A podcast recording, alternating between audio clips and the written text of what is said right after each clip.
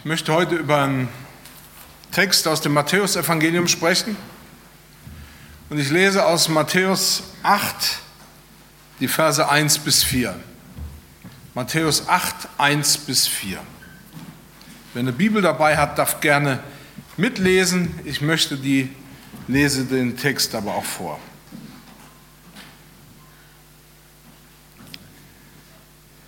Als er aber vom Berg herabging, folgte ihm eine große Menge. Und siehe, ein Aussätziger kam heran und fiel vor ihm nieder und sprach, Herr, wenn du willst, kannst du mich reinigen. Und Jesus streckte die Hand aus, rührte ihn an und sprach, ich will's tun, sei rein.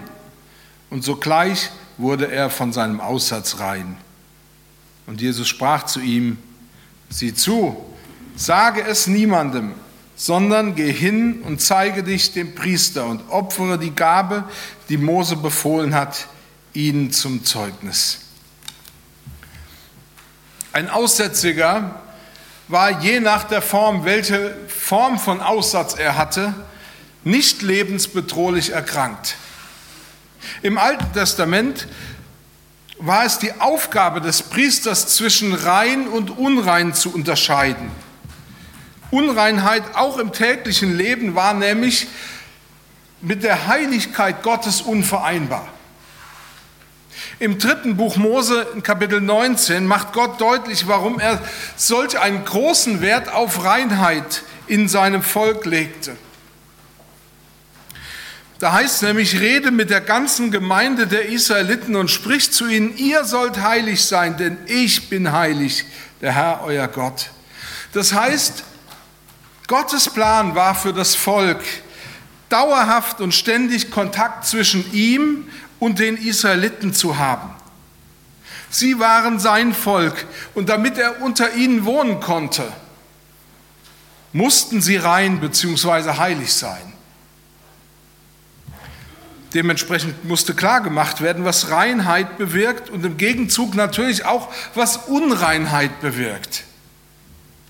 Reinheit hieß Gemeinschaft mit Gott und Unreinheit hieß Trennung von Gott.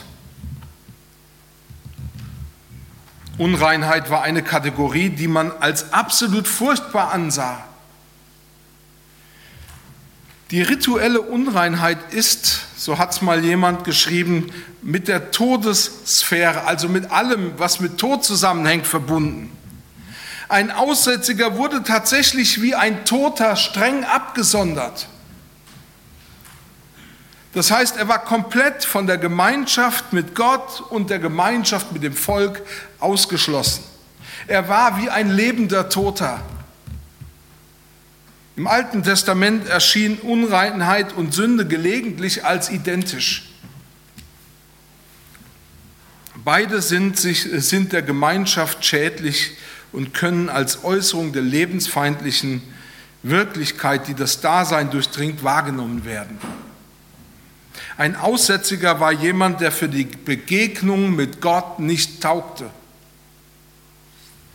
Und ich kann mir gut vorstellen, dass ein Aussätziger so lange wie möglich damit wartete, bis er jemandem oder dem Priester sich anvertraute mit seiner Krankheit oder mit dem, was ihm passiert ist. Denn wenn erst einmal diese Unreinheit öffentlich wurde, dann gab es kein Zurück mehr. Dann war er wenigstens für eine gewisse Zeit und vielleicht auch für immer für seine Familie gestorben.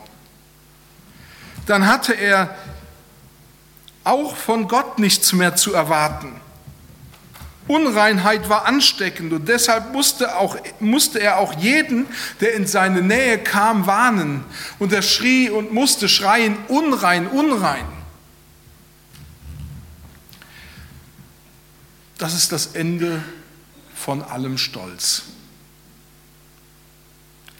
Das Ende von jeder Achtung. Aber das Schlimmste war, dass er damit auch vom Gottesdienst, von den Opfern, von den Festfeiern, von der Gegenwart Gottes ausgeschlossen war. Aussatz war damit die absolut härteste Strafe, und der, absolut, der absolute Gesichtsverlust mit schwerwiegenden Folgen. Einem Aussätzigen will man nicht begegnen, man könnte sich ja anstecken. Aussatz war auch ein guter Nährboden für Heimlichkeiten. Wenn du etwas Unregelmäßiges an dir entdeckst, dann gilt es sich erstmal so unauffällig wie möglich zu bewegen. Darauf zu achten, dass niemand etwas mitbekommt. Den Kragen möglichst immer hoch zu haben oder nie ohne lange Hosen rauszugehen. Erst wenn zweifelsfrei feststeht, dass ich Aussatz habe, dann kann ich ja immer noch unrein rufen. Die Älteren unter uns können sich vielleicht noch daran erinnern, als dieses böse Wort AIDS oder HIV aufkam. Das war ein Schreckenswort.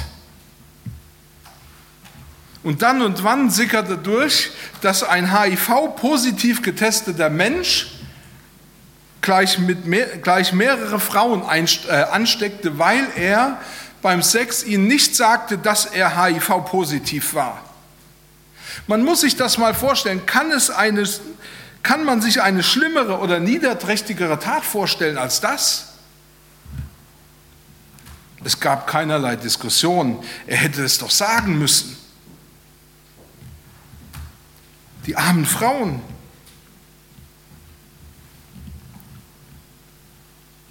Heute spricht man ja kaum noch über AIDS oder HIV.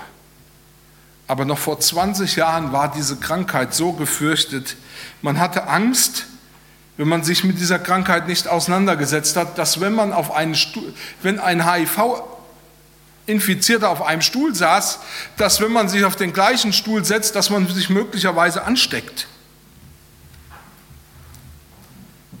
Ich möchte mit euch heute über die großen und, un, und über die großen und kleinen Unreinheiten sprechen. Aber ich möchte das nicht einfach nur so tun, sondern ich möchte anhand dieses Textes mit euch auf die Frage kommen, wieso sollte ich mich auf Jesus einlassen? Und den ersten Grund, den ich mit euch besprechen möchte, und der hat mit diesem Aussätzigen zu tun, ist nämlich der, Jesus hat keine Berührungsangst. Jesus hat keine Berührungsangst. In unserem Text heißt es, als er aber vom Berg herabging, folgte ihm eine große Menge. Und siehe, ein Aussätziger kam heran und fiel vor ihm nieder und sprach, Herr, wenn du willst, kannst du mich reinigen. Unser Problem ist doch häufig, dass wir glauben, dass wir unsere Probleme niemandem sagen oder mitteilen können, und wir tun das oft genau aus dem Grund, weil wir glauben, wir würden einen Gesichtsverlust erleiden. Unter Gesichtsverlust verstehen wir den plötzlichen Verlust von Ehre, Respekt oder Achtung. Gesichtsverlust bedeutet Schmach. Die Uni Witten, Herdecke, hat ein Institut für Familienunternehmen. Und in einem Interview, das ich gelesen habe, beschreibt der ähm, Forschungsleiter Tom Rüsen, dass bei Familienunternehmen, wenn sie in eine Krise geraten, nicht nur die Sorge um die eigene Existenz das Problem ist.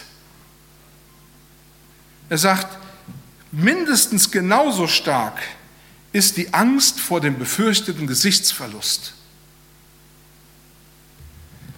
Für so jemanden, sagte er, ist die Vorstellung zu scheitern natürlich besonders unerträglich.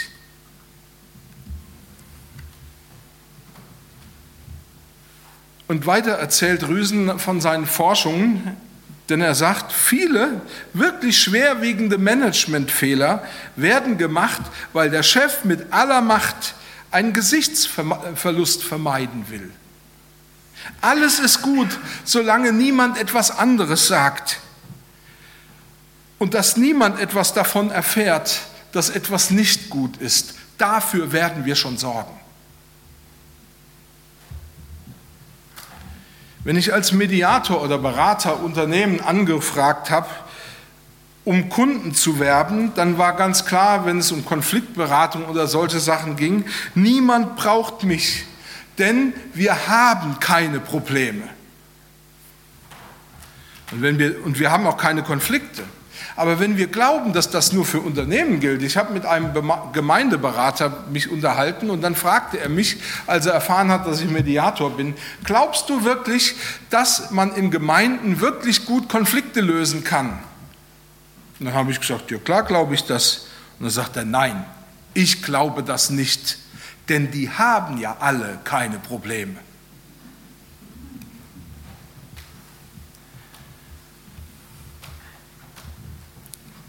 Gesichtsverlust. Einem Aussätzigen blieb keine Wahl. Wollte er das bisschen Leben behalten, was er noch hatte, dann musste er sein Problem allen bekannt machen, denen er begegnete. Und hier möchte ich einhaken und dich fragen, was tust du eigentlich um nicht das Gesicht zu verlieren. Wie viel von deinem Äußeren und Inneren passen wirklich zusammen? Oh, es ist ziemlich anstrengend, eine Fassade zu bauen und auch aufrecht zu erhalten. Damit bist du wahrscheinlich nicht allein. Wir alle kämpfen doch um Ansehen und Respekt. Dieser Aussätzige hatte, wie man so schön sagt, kein Feigenblatt, hinter dem er sich verstecken konnte. Er war aussätzig und alle wussten es. Und nun passiert etwas äußerst Eigenartiges. Er kommt zu Jesus. Und was mich bewegt hat bei diesem Text, er warnt Jesus nicht vor und er warnt auch die Menge nicht vor, die offensichtlich da war. Denn im Text steht, und siehe, ein Aussätziger kam heran und fiel vor ihm nieder und sprach, Herr, wenn du willst, kannst du mich reinigen. Er schrie nicht unrein, unrein, wie es seine Pflicht gewesen wäre. Aber das war auch nicht nötig. Jesus wusste offenbar ja schon eh, was sein Problem war. Vor all den Menschen, die Jesus umgaben, kommt dieser Mensch zu Jesus. Er hat nichts zu verlieren. Die Menge könnte ihn vertreiben, aber berühren würden sie ihn unter keinen Umständen. Und dann kniet er vor Jesus. Und dann steht da und Jesus streckt die Hand aus und berührt ihn. Er rührt ihn an und spricht zu ihm, ich will es tun, sei rein. Zugleich, sofort wird er von seinem Aussatz befreit. Jesus berührt den, den niemand je berühren würde.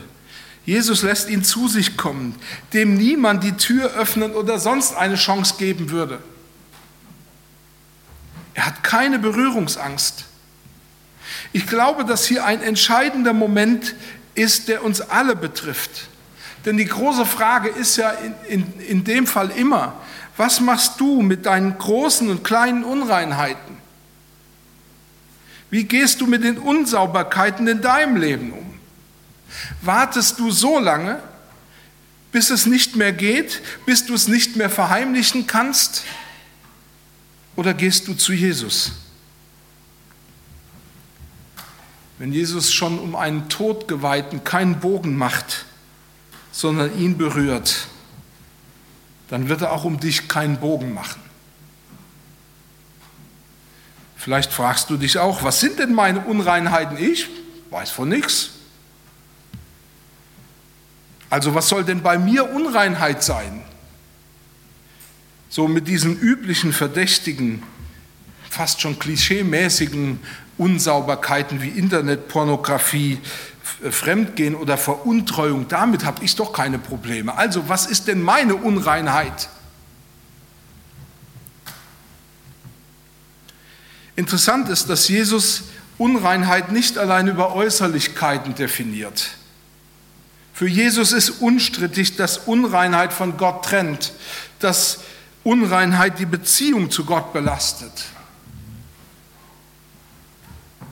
Aber in der Einschätzung, was Unreinheit ist, hat Jesus eine ganz eigene Klassifizierung.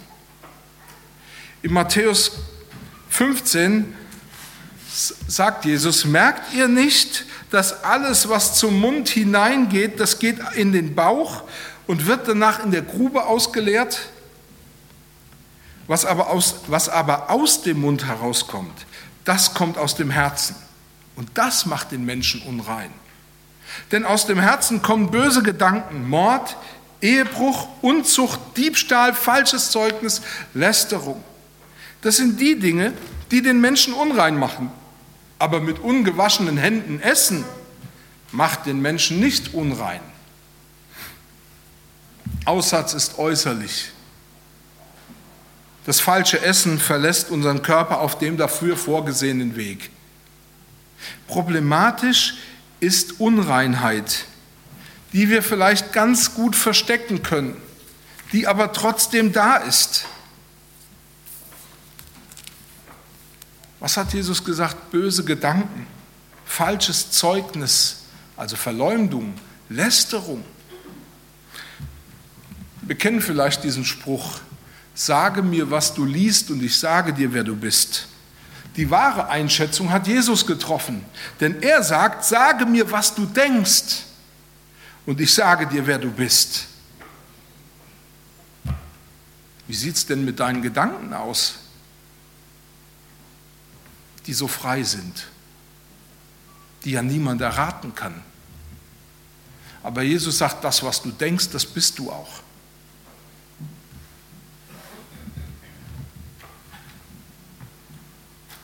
Das Entscheidende ist, dass du dir dessen bewusst wirst und dass du alle Scheu vor einem Gesichtsverlust ablegst und zu Jesus kommst. Er hat keine Berührungsangst. Und wenn du es nicht allein schaffst, dann komm in die Seelsorge. Früher gab es dieses altmodische Wort Beichte. Und Beichte bedeutete, ich sage jemandem all das, was ich an Unreinheiten habe. Ich sage jemandem meine schlimmsten Sünden. Aber es ging nicht darum, dass ich nur meine schlimmsten Sünden mal ausspreche, sondern dass dieser jemand sich mit mir unter meine Schuld und unter meine Last beugt und mich zu dem bringt, der keine Berührungsangst hat, nämlich Jesus. Ein Seelsorger soll mich zu dem bringen, der wirklich die besten Mittel gegen Unreinheit hat, Jesus. Ich habe am Anfang die Frage gestellt, warum sollte ich mich denn auf Jesus einlassen? Das Erste, was ich euch mitgeben wollte, war, weil er keine Berührungsangst hat. Und das Zweite, was ich mit euch besprechen will, oder den zweiten Grund, den ich euch dafür geben will, ist, Jesus macht rein. Warum sollte ich mich auf Jesus einlassen? Jesus macht rein. Und Jesus streckte die Hand aus und rührte ihn an und sprach, ich will's tun, sei rein. Und sogleich wurde er von seinem Aussatz rein. Ich finde das sehr interessant, dass hier das Wort rein steht und nicht das Wort heil oder gesund. Vom Ergebnis her würden wir doch viel mehr vermuten, dass er hier sagt, oh bitte mach mich heil, mach mich gesund, weil das der wünschenswerte Zustand ist. Aber in Wirklichkeit ist es viel wichtiger, rein als gesund zu sein. Denn Reinheit in dem Sinn, wie man sie zur Zeit Jesu verstand oder wie die Bibel sie versteht, ist das entscheidende Kriterium für die Begegnung mit Gott. Nur der Reine kann Gemeinschaft mit dem heiligen Gott haben. Und das ist in jedem Fall erstrebenswerter, als gesund zu sein. Oh, ich weiß, ich sage hier was ziemlich leicht und locker, was andere vielleicht gar nicht nachvollziehen können.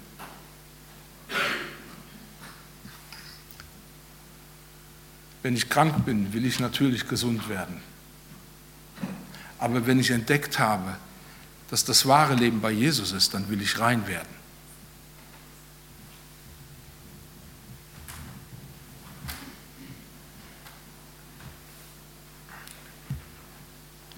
Das bedeutet für den Aussätzigen, dass Jesus ihn mit seinem Handeln, indem er ihn berührt, indem er ihn reinmacht, gemeinschaftsfähig für Gott und gemeinschaftsfähig für seine Mitmenschen macht. Wie macht Jesus rein? Der Prophet Jesaja hatte prophetisch über den verheißenen Messias schon ausgesprochen. Für wahr, er trug unsere Krankheit und er lud auf sich unsere Schmerzen. Das heißt, er übernahm die Krankheit und er übernahm, übernahm unsere Schmerzen bzw. unsere Schuld und unsere Unreinheit. Noch dramatischer drückt Paulus das aus im Galaterbrief. Da beschreibt er nämlich, Christus aber hat uns erlöst von dem Fluch des Gesetzes und dann kommt's, da er zum Fluch wurde für uns, denn es steht geschrieben, verflucht ist jeder, der am Holz hängt. Jesus übernahm alle Folgen der Unreinheit. Der Fluch des Gesetzes war, dass das Gesetz, das eigentlich eine dauerhafte Gemeinschaft mit Gott ermöglichen sollte, im umgekehrten Fall diese geradezu verhinderte.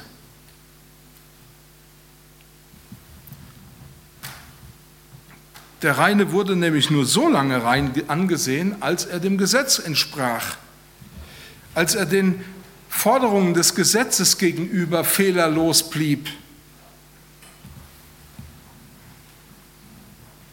Aber viele Unreinheiten waren Dinge, die einem Menschen einfach nur so passieren konnten. Das heißt, es war unmöglich, nicht wieder unrein zu werden. Es war unmöglich, dauerhaft in der Gemeinschaft mit Gott zu bleiben. Als Jesus kam, beseitigte er nicht nur die Symptome der Unreinheit wie ein Waschlappen oder ein Waschmittel, er beseitigte auch nicht nur die Symptome von Schmerzen, die uns diese Unreinheit machen, wie eine Kopfschmerztablette. Er ging das Problem an der Wurzel an. Natürlich steht in der Bibel, er wäscht unsere Sünden ab. Im ersten Johannesbrief heißt es, wenn wir aber im Licht wandeln, wie er im Licht ist, so haben wir Gemeinschaft untereinander und das Blut Jesu, seines Sohns, macht uns rein von aller Sünde von jeder Art von Unreinheit. Er wäscht uns ab. Sein Tod am Kreuz bedeutet, er nimmt die Sünde auf sich und trägt sie ans Kreuz. Er stirbt dort für unsere Sünden oder unsere Unreinheit. Er vergießt dort sein Blut. Er wäscht uns damit ab. Er macht uns rein. Und so macht er den Weg frei zu dieser ewigen Gemeinschaft mit dem lebendigen Gott. Schon im Alten Testament wurde bewusst, dass das eigentliche Problem der Unreinheit unser Herz ist. Unser Herz verhindert im tiefsten die Begegnung mit Gott. Aber Gott hat schon damals verheißen, und ich will euch ein neues Herz und einen neuen Geist in euch geben und will das steinerne Herz aus eurem Fleisch wegnehmen und euch ein fleischernes Herz geben. Das neue Herz ist ein reines und für die Gemeinschaft mit Gott taugliches Herz. Als Jesus am Kreuz für uns gestorben ist, hat ein Austausch stattgefunden. Er nahm meine Krankheit, er nahm meine Schmerzen und den Fluch des Gesetzes auf sich, diese Trennung von Gott. Und er gab mir dafür sein Leben, sein Herz und seine Reinheit. Wichtig ist, dass ich zu ihm komme, wie es dieser aussätzige Mensch gemacht hat. Ich vergesse, was ich an Ansehen oder Respekt oder Ehre verlieren könnte und zeige mich so vor Jesus, wie ich wirklich bin. Ich habe heute die Frage gestellt, wieso sollte ich mich auf Jesus einlassen? Ich habe versucht, euch diese beiden Gründe näher zu bringen. Das erste, weil er keine Berührungsangst hat. Und das zweite, weil er mich reinmacht. Und das Wesen dieser Reinheit ist, dass wir immer und alle Zeit Gemeinschaft mit Gott haben können. Es gibt nichts Wichtigeres als das, denn die Gemeinschaft mit Gott ist gleichbedeutend mit Leben. Leben ist nicht in erster Linie Zeit für ein gutes Buch zu haben oder mal guten Urlaub zu fahren oder eine erfüllende Aufgabe zu haben. Leben ist Gemeinschaft mit Gott. Und wenn du dieses wahre Leben haben willst, dann komm zu Jesus. Lass dich auf ihn ein, bitte ihn, genau wie es der Aussätzige auch gemacht hat. Herr, wenn du willst, kannst du mich reinmachen. Und ich bin fest überzeugt, Jesus wird dir genau die gleiche Antwort geben. Ich will es tun.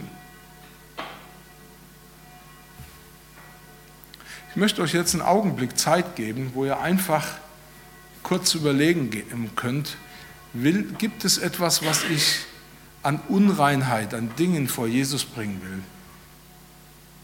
Muss ich vielleicht sogar mein Herz vor Gott bringen, weil mein Herz so, weil, weil meine Gedanken so böse sind?